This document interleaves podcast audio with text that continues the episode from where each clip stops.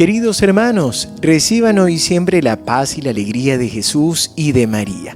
Bienvenidos hoy 31 de diciembre, último día de este año 2023. Tenemos el domingo dentro de la octava de Navidad, así que celebramos la fiesta de la Sagrada Familia de Nazaret. Los invito para que nos dispongamos para escuchar la lectura del Santo Evangelio. En el nombre del Padre, y del Hijo, y del Espíritu Santo. Amén. El Señor esté con ustedes.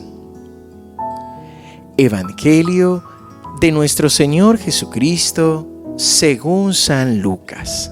Gloria a ti, Señor Jesús. Cuando llegó el día fijado por la ley de Moisés para la purificación, llevaron al niño a Jerusalén para presentarlo al Señor como está escrito en la ley todo varón primogénito será consagrado al Señor. También debían ofrecer en sacrificio un par de tórtolas o de pichones de paloma, como ordena la ley del Señor. Vivía entonces en Jerusalén un hombre llamado Simeón, que era justo y piadoso, y esperaba el consuelo de Israel. El Espíritu Santo estaba en él y le había revelado que no moriría antes de ver al Mesías del Señor conducido por el mismo Espíritu, fue al templo. Y cuando los padres de Jesús llevaron al niño para cumplir con él las prescripciones de la ley, Simeón lo tomó en sus brazos y alabó a Dios diciendo, Ahora Señor puedes dejar que tu servidor muera en paz como lo has prometido, porque mis ojos han visto la salvación que preparaste delante de todos los pueblos, luz para iluminar a las naciones paganas y gloria de tu pueblo Israel. Su padre y su madre estaban admirados por lo que oían decir de él.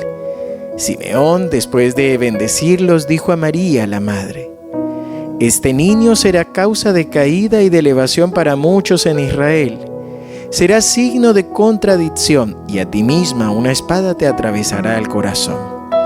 Así se manifestarán claramente los pensamientos íntimos de muchos.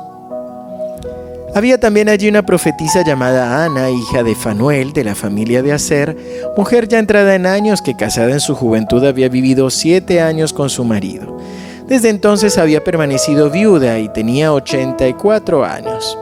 No se apartaba del templo, sirviendo a Dios noche y día con ayunos y oraciones se presentó en ese mismo momento y se puso a dar gracias a Dios y hablaba acerca del niño a todos los que esperaban la redención de, de Jerusalén.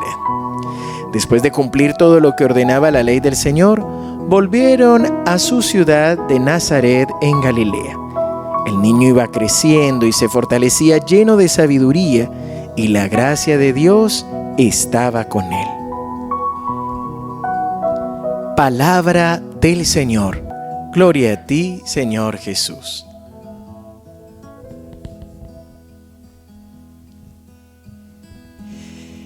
Es una bendición poder celebrar estas fiestas porque nos recuerdan, por ejemplo, que la familia es un invento de Dios. Hace parte de esta sabiduría con la que Dios nos ha creado.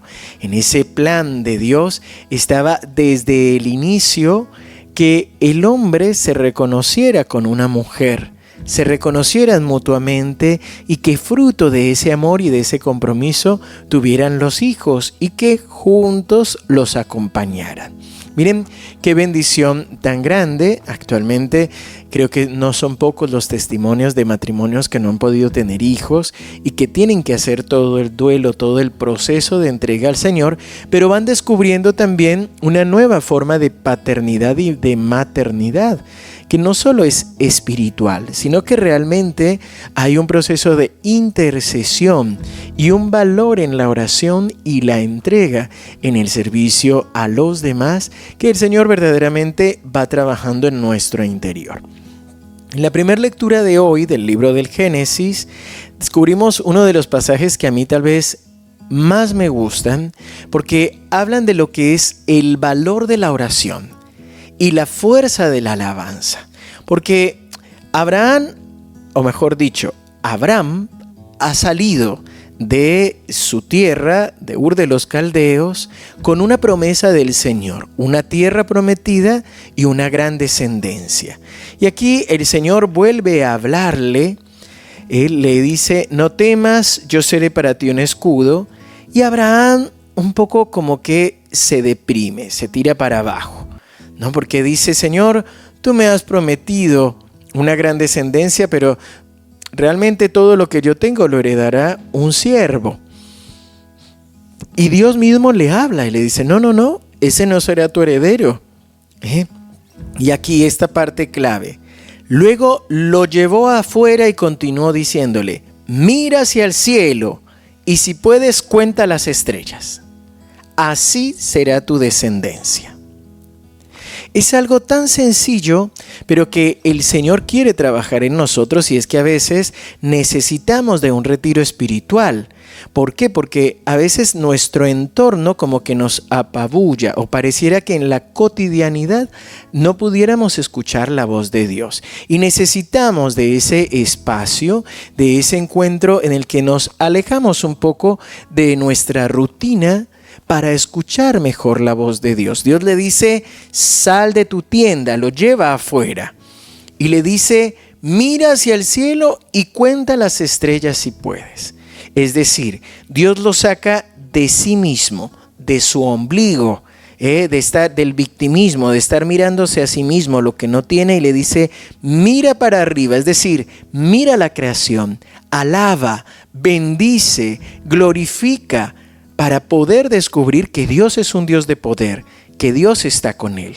Por eso dice la palabra que Abraham le creyó y Dios se lo tuvo en justificación.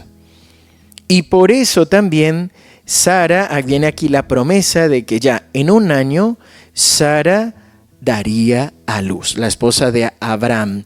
Y le dice también, a partir de ahora serás Abraham. ¿Eh? Aquí es donde Dios cambia el nombre de este personaje. Por eso la familia y la bendición familiar hacen parte de esa alianza de Dios. Dios bendice nuestra familia y Dios realmente nos tiene en cuenta, trata de animarnos Dios, la familia está dentro del plan de Dios, pero nosotros tenemos que aprender a aceptar nuestra familia y aprender a ser bendición para nuestra familia. Esto es también de lo que trata de, de, animarnos la carta a los hebreos en el capítulo 11.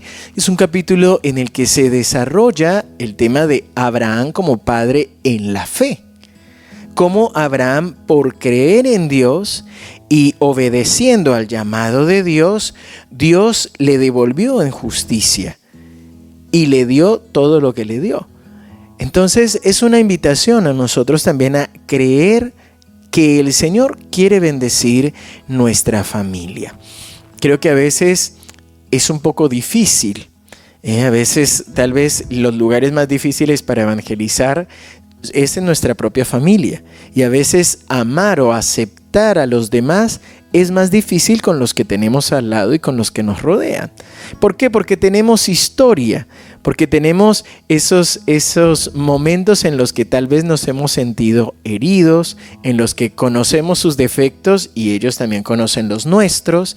Y entonces a veces es más fácil a un extraño que no conocemos mucho poder decirle Dios te ama, sonreír e incluso hasta abrazarlo y sostenerlo y decirle todo está bien, que tal vez hacerlo con nuestra propia familia. Pero aquí viene esta promesa de bendición a través de la fe. ¿Qué es lo que vemos en el Evangelio?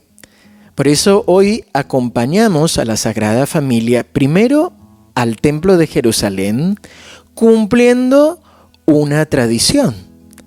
Van para consagrar a su primogénito. ¿eh?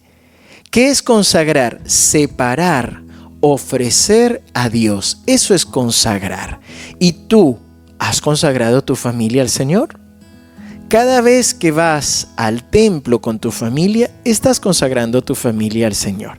Cada vez que invitas a tu familia en tu propio hogar, en tu casa, para elevar una plegaria, para hacer un Padre Nuestro, una Ave María, un Gloria, para meditar los misterios del Rosario, estás consagrando tu familia y estás invitando al Señor a que bendiga también tu familia. Es una linda tradición, lo digo tradición porque a veces se hace más por costumbre, pero aunque sea por costumbre, vamos también impregnando la fe y vamos aprendiendo. La fe se aprende en la familia.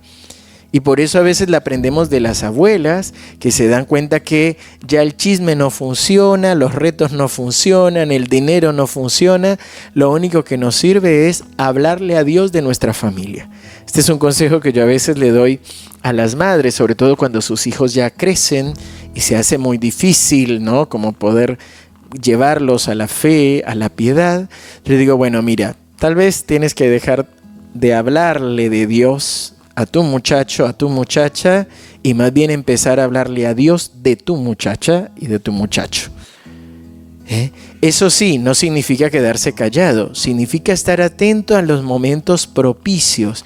Cuando vienen y te dicen, ay, mamá, papá, eh, reza porque hoy tengo un examen, ahí es donde hay que decirle, bueno, vení, rezamos juntos, hacemos una Ave María. Cuando tiene problemas, decirle, vení, ven a orar conmigo, te invito, acompáñame. Ahí son los momentos donde podemos hablar de Dios.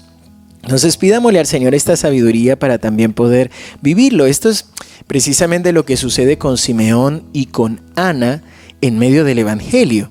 El Evangelio nos dice que Simeón era un hombre movido por el Espíritu Santo. Era realmente sabio, realmente se dejaba guiar por el Espíritu Santo y Ana también porque llegan al templo preciso en el momento en que está Jesús. Y nosotros también tenemos que pedirle al Señor esta gracia de poder descubrir su presencia, de dejarnos guiar por el Espíritu Santo para saber cuándo callar, cuándo hablar, eh, cuándo anticiparnos, cuándo poner límites, cuándo contener, cuándo levantar.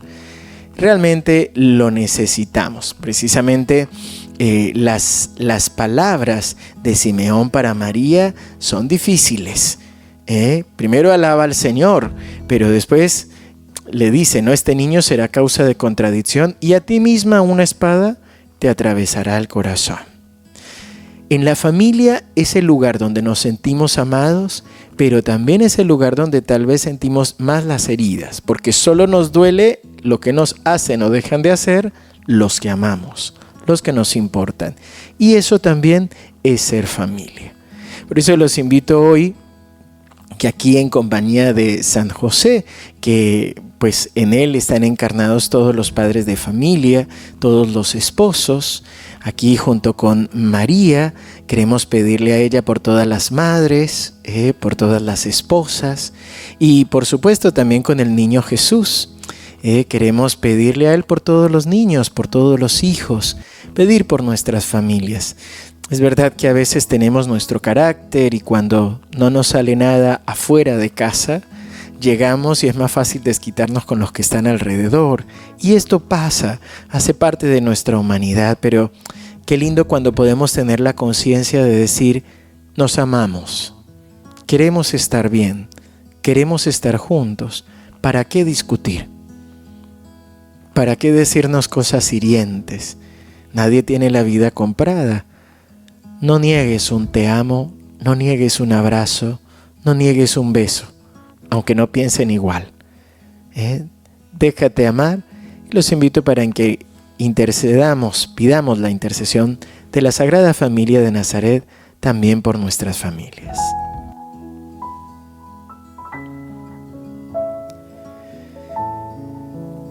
Padre bueno, Padre amado, Queremos alabarte, bendecirte y darte gracias por nuestra familia.